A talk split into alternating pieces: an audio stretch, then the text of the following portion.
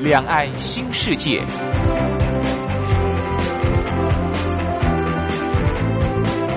这是一个让您打开视野、胸怀两岸、放眼全球的云端世界。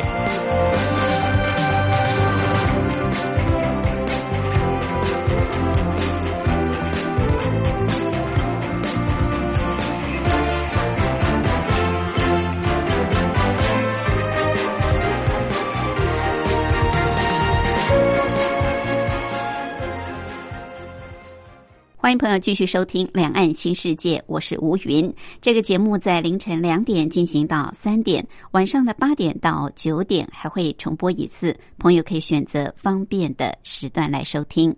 南韩在四月十五号进行第二十一届的国会议员选举，这次南韩的国会大选可以说是壁垒分明，是自由派跟保守派势力的对决。而现任总统文在寅所属的共同民主党是属于自由派，他以现任总统的执政优势获得国会选举的胜利。这次南韩国会议员选举可以说是在新冠肺炎蔓延肆虐下来进行的，而且是顺利和平的进行，并且没有延期，可以称得上是政治上的一项奇迹。而南韩到底是怎么办到的呢？其实，在新冠肺炎疫情爆发之前，文在寅他的民意支持度并没有很高，而且是在下滑当中，整个政治上是显示疲态的一个状况。南韩的经济不断下滑，南韩的出口衰退，甚至还爆发司法丑闻。但是在这样子一个状况之下，为什么这次文在寅所属的共同民主党却能够在国会议员的选举当中大胜？我们今天特别邀请两韩事务专家，他是国立政治大学外交系李明教授。李教授是美国维吉尼亚大学国际关系博士，曾经担任过外交系系主任、国际事务学院院长，现在是政治大学外交系的专任教授，来跟我们做深入的剖析。另外，今天还有一个小单元是两岸用语大不同，主要是跟朋友介绍相同事物在两岸的不同用语用词。我们先进行第一个小单元：两岸用语大不同。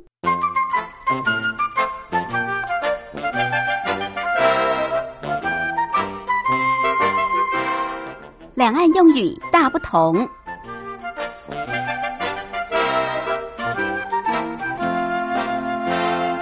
受到新冠肺炎疫情的冲击，许多的餐饮业、许多的公司行号、工厂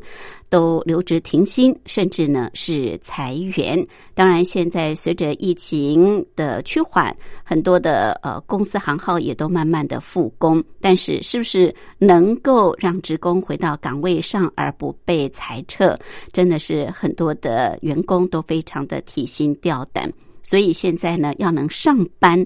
呃，就觉得非常的幸福了。好，说到这个上班，在台湾叫做上班，或者是当班；在大陆呢，叫做坐班，坐下来的坐，坐班。台湾称上班，大陆叫做坐班。而我们知道，上班有所谓的日班、夜班啊，通常在台湾会分为呃这个日班。或者是小夜班、大夜班，白天上的班我们叫做日班。不过在大陆说的更白一点，大陆叫做白班啊，就是白天上班叫做白班。台湾称为日班。另外，呃，有时候工作比较忙，可能还要加班。这加班在大陆叫做加点。一点钟、两点钟的点加点，台湾称加班，大陆叫做加点。好，再跟朋友复习一下我们所说的上班，大陆称为坐班，坐下来的坐坐班。另外，台湾说日班，大陆是称为白班。我们说加班，大陆叫做加点。好，这是今天在两岸用语大不同跟朋友分享的。好，我们来安排首好听的歌曲，就进入今天的主题单元。梁静茹所带来《慢慢来比较快》。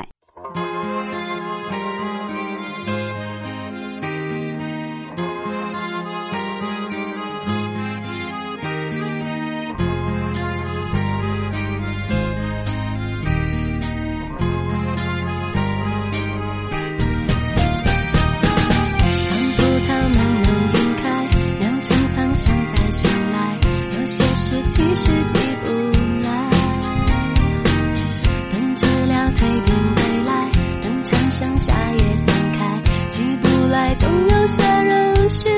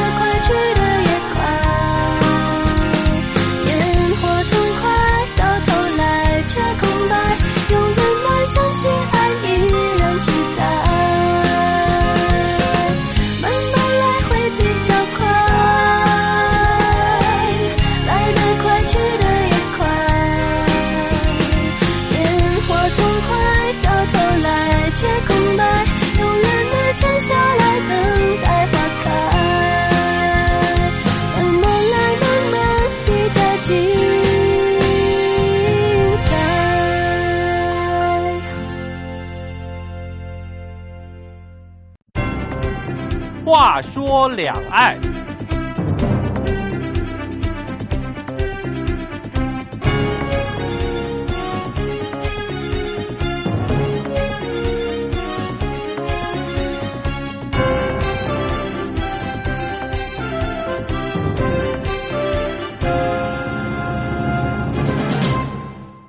十五号，南韩在新冠肺炎蔓延肆虐阴霾之下，顺利的进行了第二十一届国会议员选举。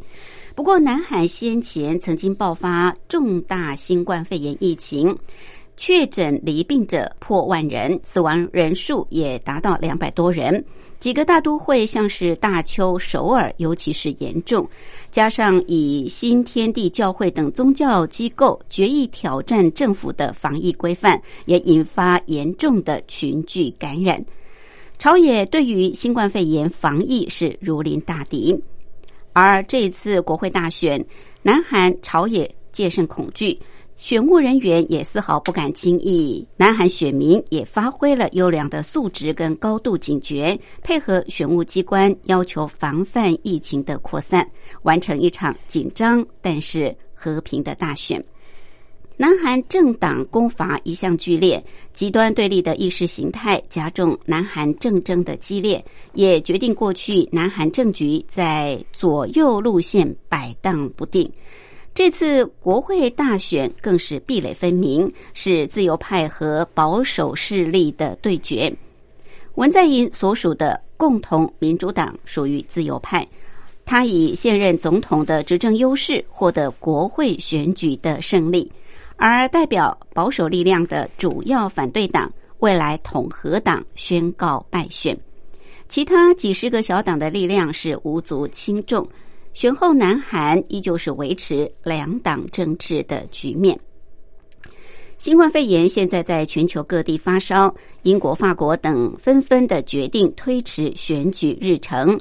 这次南韩国会议员选举顺理成章成为国际焦点。不但因为南韩按照原定规划举行大选，成为另类的政治奇迹，而且更形同文在寅总统五年任期的其中检验，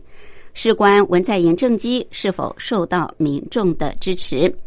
他在未来两年多的任期能否继续平稳施政？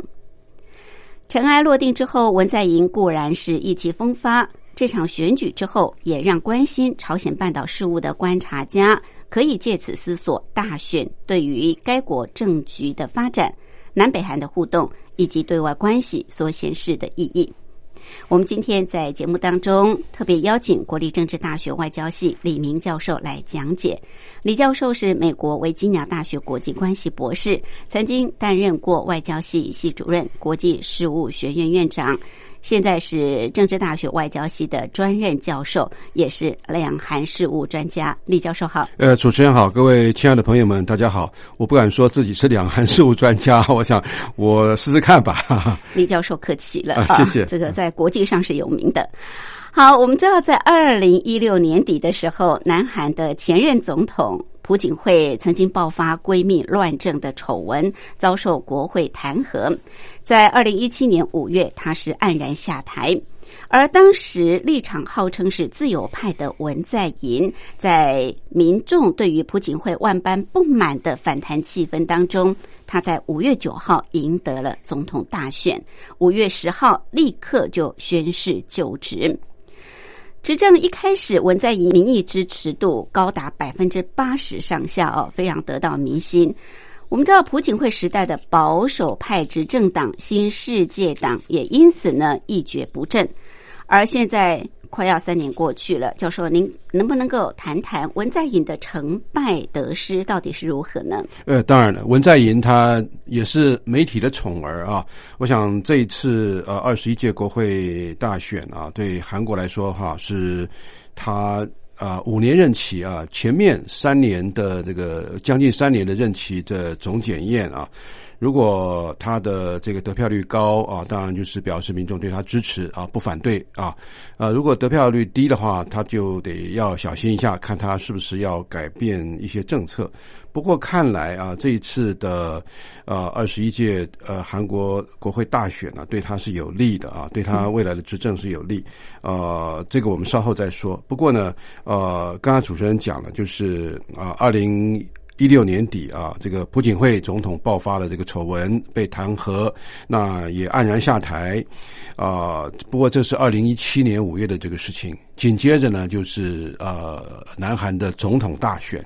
那总统大选呢，就是啊，由这个朴槿惠他自己属下的这个所谓新世界党啊，跟所谓呃自由派，也就是进步派的文在寅所代表的共同民主党啊。来对决啊！对决之后呢，当然，因为南韩的民众对于这个朴槿惠她过去啊闺蜜乱政啊，还有一件事情就是啊，这个世越号的这个大船呐，那么载了这个六百多名的高中生啊，原来是要到济州岛去玩，结果呢是在出海不久就沉没。可是呢，呃，韩国当时的政府反应慢半拍。呃，朴槿惠当时呢，他也反应也慢啊，造成了这个许多的家长不满，因为啊，当时那艘四月号的那艘大船就淹死了呃三百多名的高中生啊，到今天为止，一直啊，这个韩国的家长啊，一提到这个事情的话，都觉得当时的朴槿惠政府不能原谅啊。嗯。那另外就是啊，文在寅的共同民主党就赢得二零一七年五月的总统大选。五月九号赢得大选，五月十号就就职我想这个是 呃非常少有的这个事情啊啊，可以看到这个南韩做事啊非常的这个迅速啊，不晓得确不确实啊，但是至少是很迅速啊，而且是非常的有效率啊。呃，文在寅的胜选啊，他的经历是非常特殊的啊，呃，他的立即啊，那么继任这个韩国总统也是前所未有的这个事情啊。本来从啊第六共和在一九八八年成立以后，每一任的总统都是在二月二十五号啊宣誓就职，连朴槿惠自己也是啊二月二十五号就职的啊。不过啊，文在寅他是中间啊，就是这个因为朴槿惠下来。他就必须要立即的接任。嗯啊，不过呢，他当时的这个民意度是高达啊百分之八十啊，呃，可以说是这个非常受到欢迎。几乎快三年过去了啊，呃，文在寅政府的施政呢也显出一些疲态啊。呃，最近南韩的经济啊，这个呃，过去将近三年的时间呢，转向比较疲弱。呃，文在寅政府原本是寄望呃美中贸易冲突当中啊，南韩可以左右逢源，继续啊来来维持这个融景。啊、可是呢，在美中贸易协定啊这个签署之后呢，却找不到南韩经济复苏的着力点。嗯，南韩的综合股价指数呢，从二零一八年的一月份起就开始走了两年的空头，到了二零二零年的一月，距离这个呃两年前大概是跌了百分之二十五。然后呢，同一个时期的韩元的汇率一直下滑，从啊一美元换啊一千零五十块的韩元，一直掉掉到这个一美元换一千两百韩元啊，贬值的幅度将近百分之十五。那另外呢，韩国的这个去年的全年出口衰退高达百分之十点三，是十年来表现最糟糕的，而而且是历史上第三大的衰退的记录。这个呢，可以让大家想到一九九七年亚洲金融风暴以前的这个南韩。嗯，现在呢也出现了过度投资啦、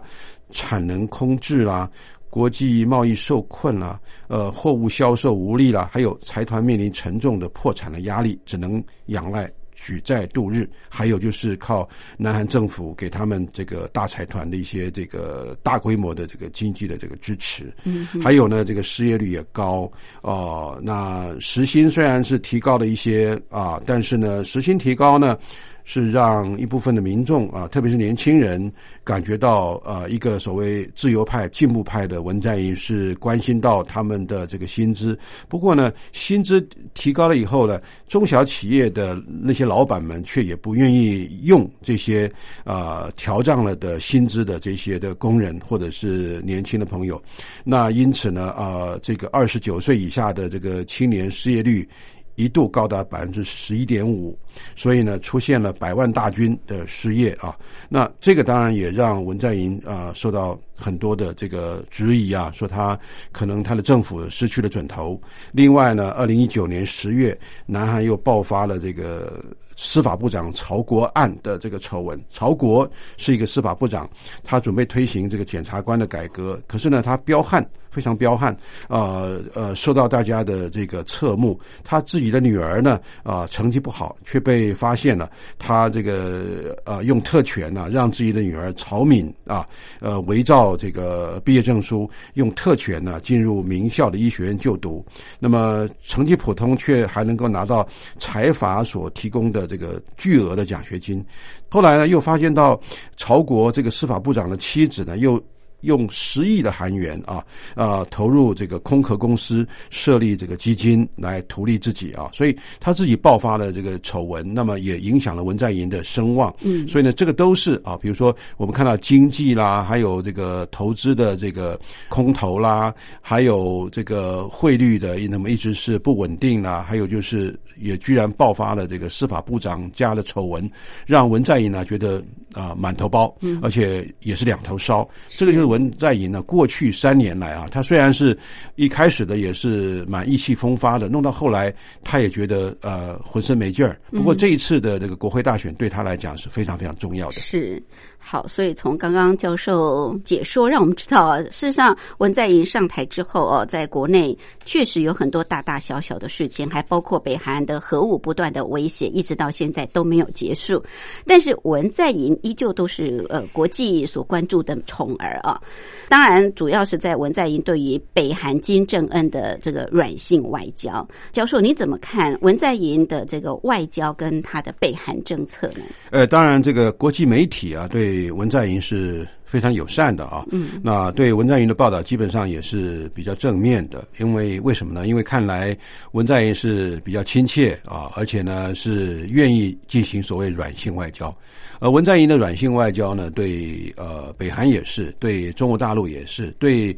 美国好像最近也比较强硬了一点，但是对日本是最强硬的啊。对其他国家啊，比如说对东南亚国家也是比较软性的，因为最近特别是可以看到这个韩国。国呢要向啊左右的国家啊要施展贸易啊，拓展它的这个经济的活动。对于它比较近的一些地区，像这个中国大陆啊。啊，还有这个东南亚啊，呃，可以说是使出浑身解数。最近韩国也在推动这个所谓的呃新南向外交政策啊，那呃也是希望把韩国多余的产能啊，把韩国的这个剩余的这个各种各样的这个产品推销到啊东南亚国家去。东南亚国家也比较欢迎南韩的制品了啊，因为相对而言的话，比日本要来的呃便宜的多，呃，但是也不输给日本太多啊。日本虽然但是大家都知道，它是世界精良的这个用品啊，都是出自于那么好的一个工业先进国家。日本的产品看起来也在东南亚各地，呃，可以说是啊销路很好。但是南韩的对日本销呃这个产品的这个取代性也蛮高的，而且南韩也比中国大陆的这个一般的产品也受到更多的欢迎。国际媒体呢，对于这个文在寅刚刚讲过啊啊，基本上的看法。是不错的，那最主要依然是呃，大家都也都知道，北韩是一个 trouble maker 啊，就是说一个引起麻烦的一个国家，动不动啊就就试射飞弹。呃，最近因为呃呃想要从这个联合国常任理事国的呃或者是这个联合国的安理会啊所进行的这个制裁当中啊。啊，希望能够啊脱口而出，所以北韩呢最近就不再。啊，这个进行核子试爆啊，但是呢，啊，大大小小的中短程的飞弹呢，还是继续在呃试射当中。所以呢，大家都寄望啊，文在寅能够对于北韩施加一些啊，不一定是压力了，但是施加一些这个对于北韩的呃友善的这个态度，能够规范北韩，使他能够啊少对一些外界啊啊施加军事压力。嗯，那南北韩的关系也在文在寅的这个任内也是趋向好转。我们还记得二零一八年的二月份，呃，南韩在举办这个平昌冬季奥运会。那开办之初啊，呃，双方的关系就有显著的突破。那北韩金正恩派了他的妹妹叫金宇正啊，亲自到这个南韩来和呃文在寅会面，并且给了文在寅一封这个来自于金正恩的亲笔的邀请函啊，希望文在寅能够有朝一日到北韩访问。当然，这个冬季平昌奥运啊，就是有了非常重大的这个突破啊。呃，我们也可以看到，呃，这个北韩派出高层代表团呢参加平昌奥运，也吸引韩国国内外的这个目光。文在寅啊，跟金正恩的第一次的板门店的高峰会，也就是在二零一八年的四月二十七号召开，也成为国际瞩目的这个焦点。他是第三位啊。继金大中跟卢武铉两位总统啊访问北韩的这个南韩总统，这个是在二零一八年的九月份发生的啊。我们还记得，我们还看到这个金正恩在这个啊，就是北韩的那个部分的天池那里啊，也就北韩说的白头山那个地方啊，跟。这个文在寅呢，一起去参观了这个天池。不过呢，文在寅的这个对北韩的作为啊，对于啊传统一点的，对于啊比较保守派的一些，特别是啊支持朴槿惠总统的那些过去的一帮人来看，好像是不离开这个。呃，金大中跟卢武铉两位前任的框架，嗯，而极力抨击他说，其实对北韩的软弱外交也没有能够呃改善北韩对世界的态度，而且也改变不了北韩的穷兵黩武的政策，换不来朝鲜半岛的和平，所以呃。文在寅在国际啊受到蛮多的这个支持跟好感，可是在国内呢，因为政党的这个对立也非常严重啊。刚才主持人也讲过啊，这个韩国的这个各种不同的政党斗争一向是很剧烈的，嗯，极端对立的这个意识形态加进来，那也使得这个文在寅的对立面，也就是啊原来。呃，朴槿惠的那个新世界党那个那个部分的人啊，对于呃文在寅的政策穷追猛打，嗯，这个也是文在寅觉得很头疼的地方。是，那在文在寅上台三年。的这个时间里面啊，刚教授也提到，也出现了这种疲态的状况啊，像是经济下滑、出口衰退，甚至还有司法丑闻，那也受到这个在野党极力的攻击。可是，在这一次的国会议员的选举，为什么他的执政党共同民主党还能够胜出呢？到底是什么样的因素？那在南韩像这种政党之间的这种攻击啊，尤其是在这次国会议员选举当中哦，是特别特别的激烈。情况又是如何？我们待会儿休息过后，进一步来请教李教授。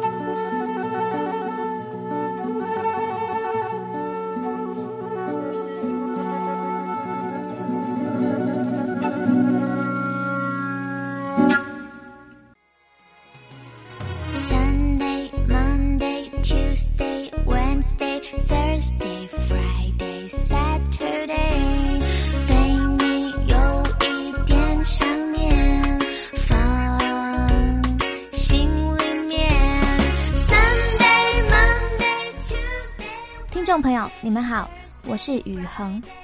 深呼吸，你会发现 everything's fine。收听光华之声的节目，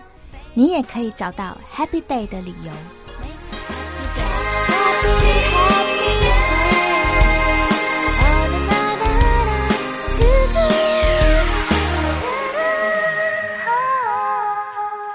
我是吴云。我们今天节目的贵宾是国立政治大学外交系李明教授。李教授是美国维吉尼亚大学国际关系博士，曾经担任过外交系系主任、国际事务学院院长，现在是政治大学外交系的专任教授，也是两韩事务专家。今天李教授特别跟我们来分析，在新冠肺炎的疫情蔓延之下，韩国正常的。按照既定的行程举行了第二十一届的国会议员的选举，而且是顺利和平的完成。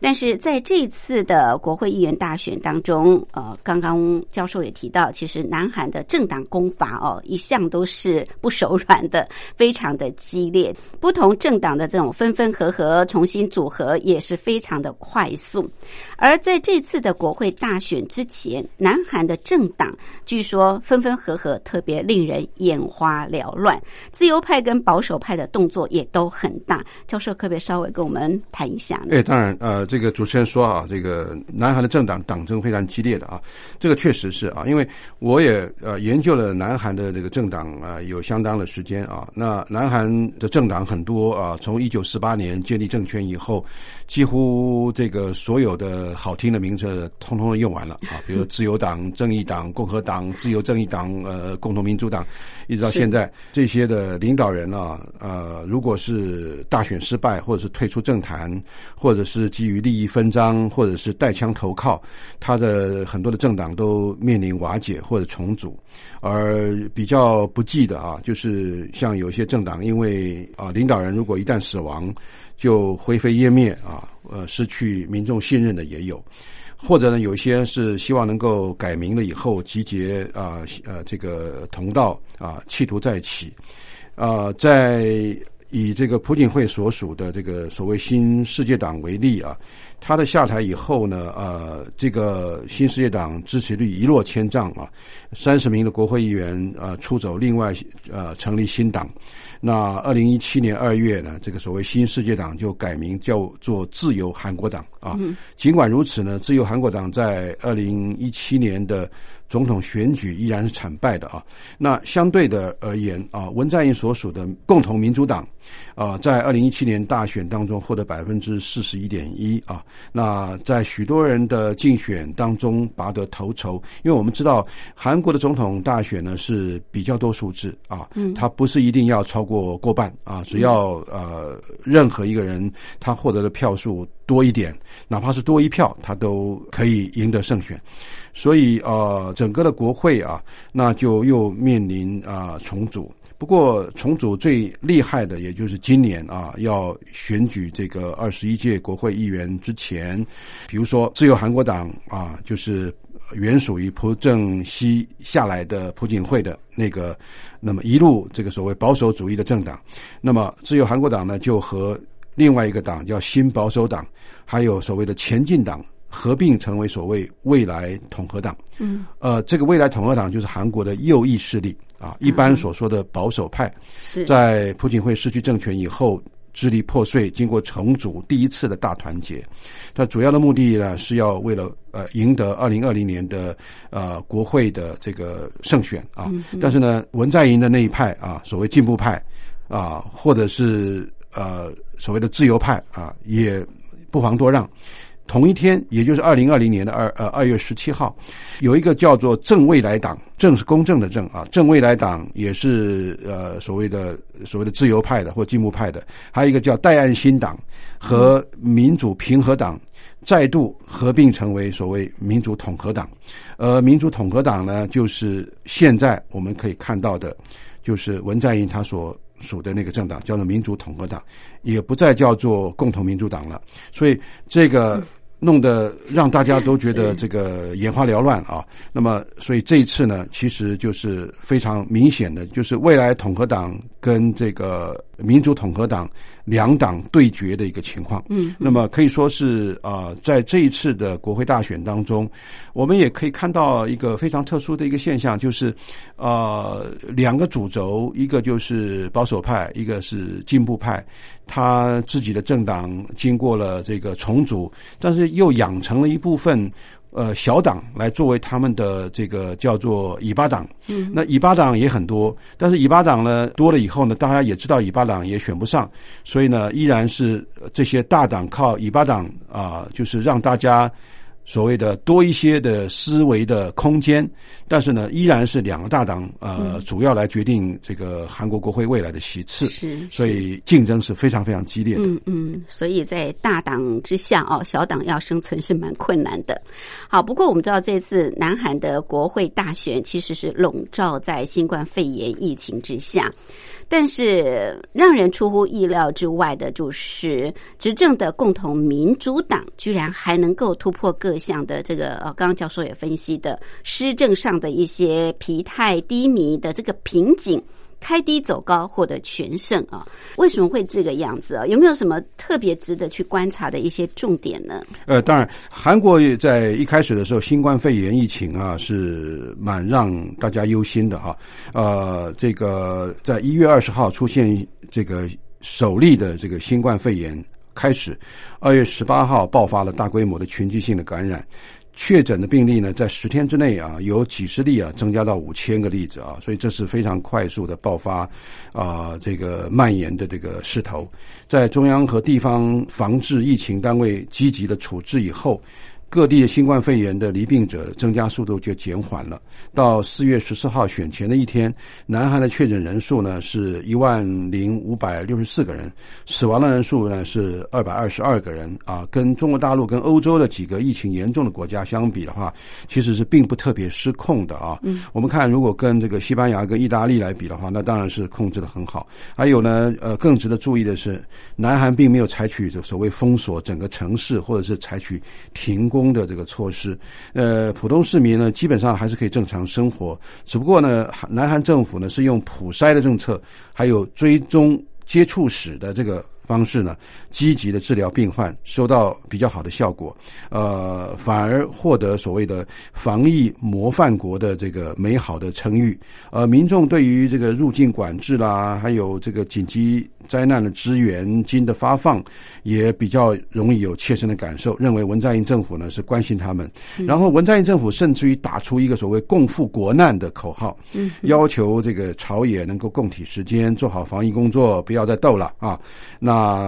呃，本来这个未来统合党就是保守派的，他们提出说这次要呃把这个执政党来加以审判一番啊，审判执政党的这个诉求就无法。获得民众啊大规模的回响，所以呢，文在寅的支持度呢，在四月份的第二周，也就是快到选举的时候，依然是到达百分之五十五，是创下了十七个月以来的这个新高哈。所以呢，新冠疫情使得这个大家本来是在想说会不会投票率比较低，但是依然到了百分之六十六点二。嗯，这个是一九九二年第十四届国会选举以来。啊的那个最高的一次的这个记录啊，看来新冠疫情让啊老百姓觉得并不会啊减低他们的热情。还有一个因素是比较关键的，这一次南韩把这个呃国会议员的这个投票的年龄啊降低到十八岁。呃，因为这个新的政策增加的这个手头族啊，就超过了五十四万人。他们对于这个文在寅政府在选制上的变革啊是比较认同的，所以呢，对执政党呢的胜选呢也有加分的这个效果。嗯，呃，这次选举我们可以看啊，就是共同民主党，就是文在寅的那个政党呢，就是比上一次的一百二十九席足足多了三十一席啊，那么就得到了一百。啊，六十席，如果再加上这个不分区的，高达了一百八十席。那这个未来统合党，也就是反对党呢，就是比上一届的一百一十六席减少了十三席。呃，这样子一来一往呢，等于是啊，二十一届国会共同民主党的啊，它达到百分之这个六十以上的这个席次，拿到了一百八十席的话呢，除了修宪所需要的三分之二多数，也就两百席以上之外。共同民主党可以轻而易举的在国会里面通过任何他所主义的法案，嗯，使得未来统合党更显得无力来制衡。我们现在看啊，韩韩国的国会一共有三百席，那这一次的这个共同民主党这个执政党单独过半。就是一百八十席，这个我们可以看来啊，对于文在寅的这个施政会有比较好的一个支撑的效果。嗯哼哼，是 OK。好，这是这次在南韩的国会大选啊，几项值得观察的地方。不过我们也知道，这次南韩的国会大选是在新冠肺炎疫情爆发之后啊。那因为文在寅处理这个新冠肺炎疫情得当，而使得他在这次也能够呃，在国会议员的席次上啊，他们执政。政党获得过半数。那我们知道，在这次的新冠肺炎疫情的袭击之下啊，其实韩国跟中国大陆的这个合作，还有韩国跟日本跟美国的关系，也因为这次疫情而有一些变化。相关这个部分，我们待会儿休息过后进一步来请教李教授。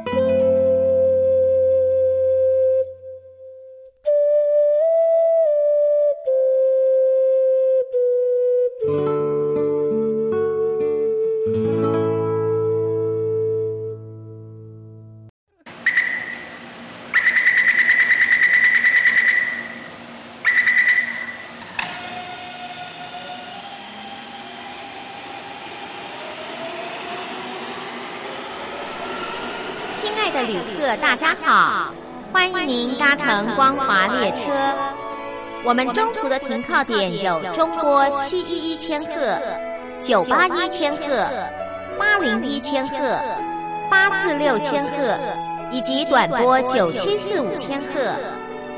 希望您随时利用这些频道上车，和光华之声的朋友们一起翱翔天际。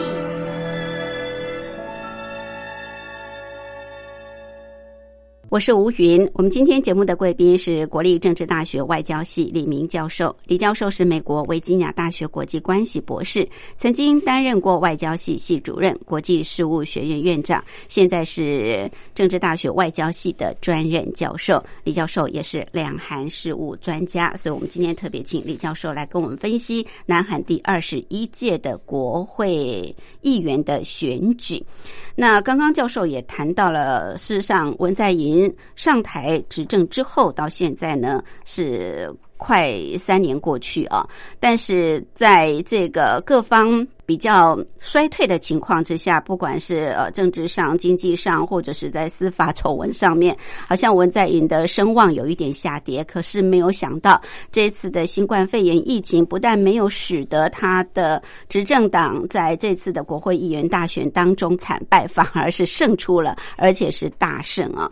其实我们知道，文在寅在新冠肺炎疫情严重的时候，呃，刚刚教授也提到，二月十号是大爆发，那到四月十五号。好啊，其实也不过短短两个月的时间，所以文在寅当然也考量到这次的国会议员选举对他重要，因此在疫情严重时，他也使出了浑身解数啊，也吸引国际媒体，特别是国际防疫机构的目光，他也大打新冠肺炎的防治牌。说实在，他也呃。提出了，或者是说，呃，做出了一些还蛮有效果的这种防疫措施。那您觉得，呃，这次不管是在国内，他对于新冠肺炎的这种防治，或者是呃，在国际的这个外交活动上，是不是对他的这个胜选有一些些的助力？呃，绝对是有呃助力的哈，对他胜选来说啊，那南韩这次这个呃民主选举啊啊，当然对文在寅来说的话是意气风发，呃各。国也很关注啊，因为就是大型的这个新冠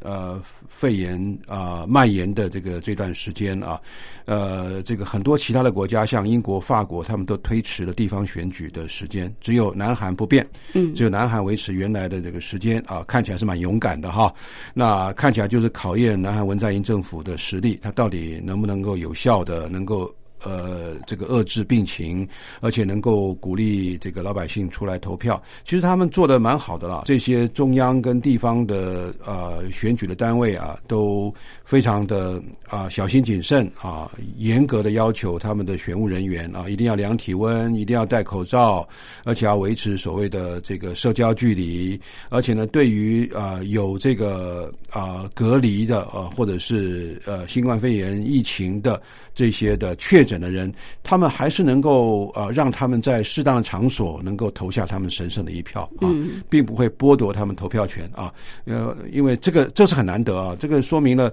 呃韩国对于这个普遍筛检的这个做法呃很有信心，而且他们也对他们的科技啊，特别是啊卫生防疫的系统，他们过去的这个成绩啊也感到啊相当的自豪。那呃在。南韩的选举结束以后，呃，比如说是啊，《纽约时报》还有 CNN 啊，这些国际媒体都说是南韩的民主选举打败了新冠肺炎病毒啊，呃，而且看来这个南韩是真的是是。很了不起，所以呢，这个这样这个说法呢，当然就为这个文在寅的头上多了一顶桂冠了啊，那让他觉得非常的受到国际的这个尊重。是，其实我在说啊，应该倒过来看啊，呃，是新冠肺炎的病毒哈，这整个的这个疫情啊，是帮助了文在寅啊，是文在寅这一次在国会大选当中啊，让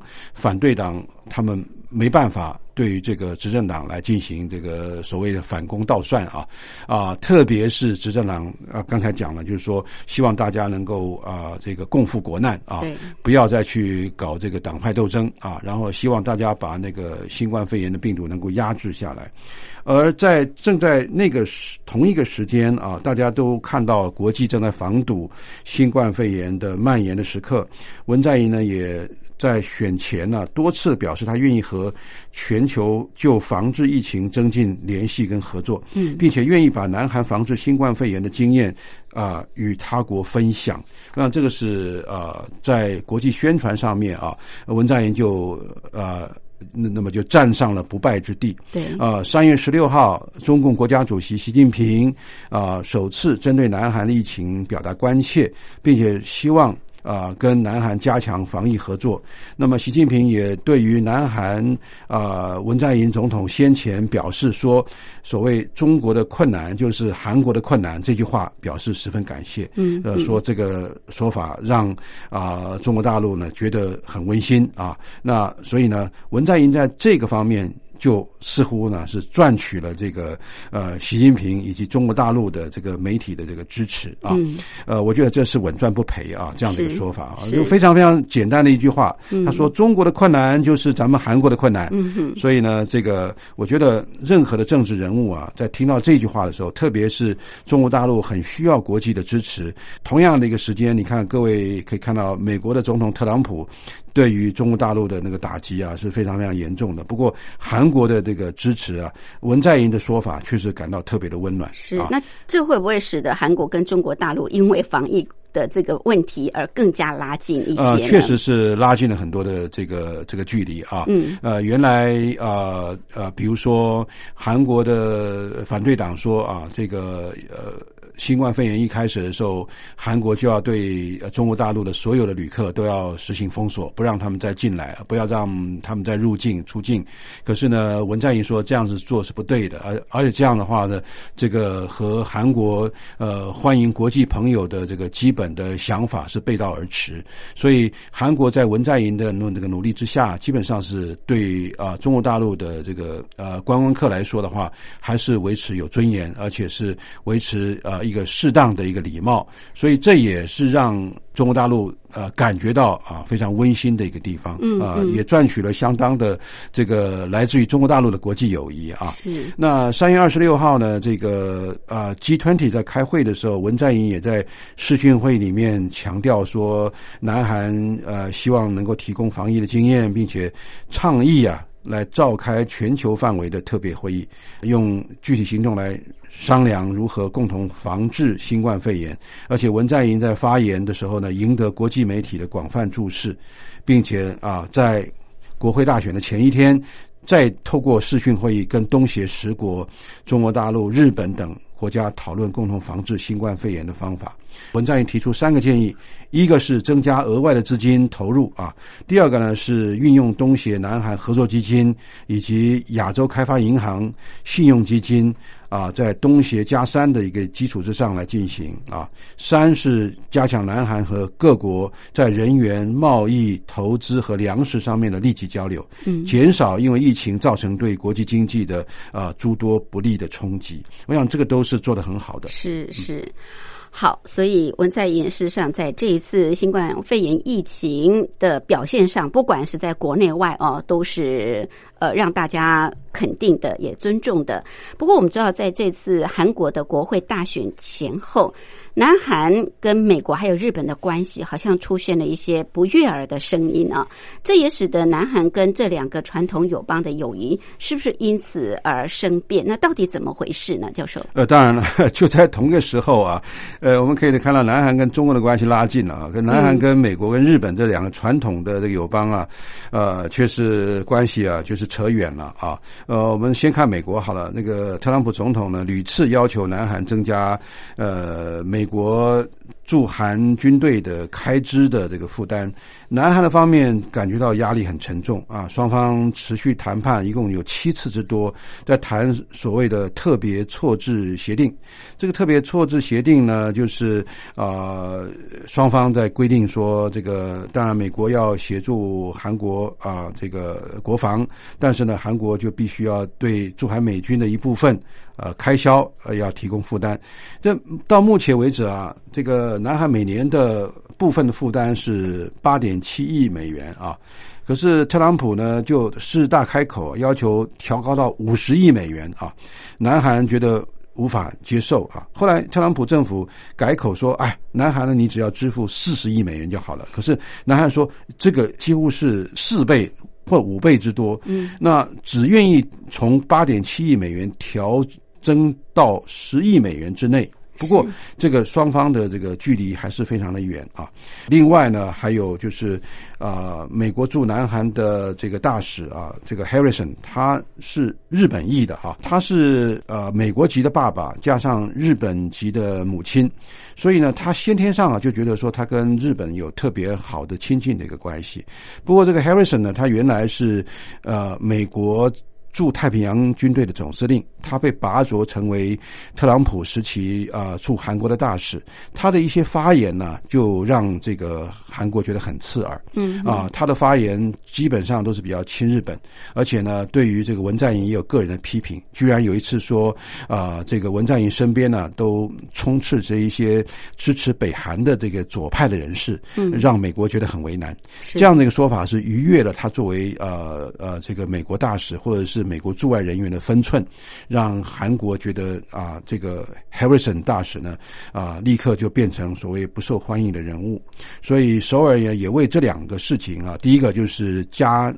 更多的这个国防经费，以及第二个就是啊，针对 Harrison 的不当发言，首尔呢已经啊出现多次啊这个当地市民反美的声浪了啊。那么就是日韩关系啊也受到严重的考验。那么有很多历史问题，这呃这个一直一直是不断的发生。那最近呢，这个日本政府再次的批准中小学的教科书啊，关于所谓。